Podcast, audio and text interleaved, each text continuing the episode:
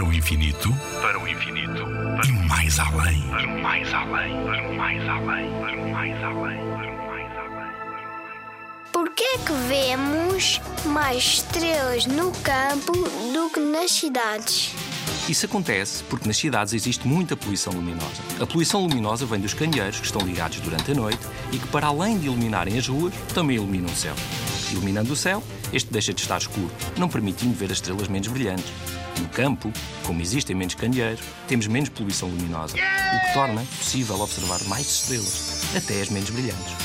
Daí que os melhores locais para observares um céu cheio de estrelas sejam sempre aqueles que estão afastados das grandes cidades e de outros locais com iluminação noturna. É por isso que os cientistas, para estudarem por menor o espaço, têm os seus grandes telescópios muito afastados das cidades e das aldeias. Normalmente, estes telescópios são colocados em desertos ou em montanhas muito altas para não existir nenhuma luz que os incomode.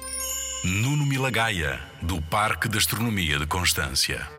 Na Rádio ZigZag, há ciência viva, porque a ciência é para todos.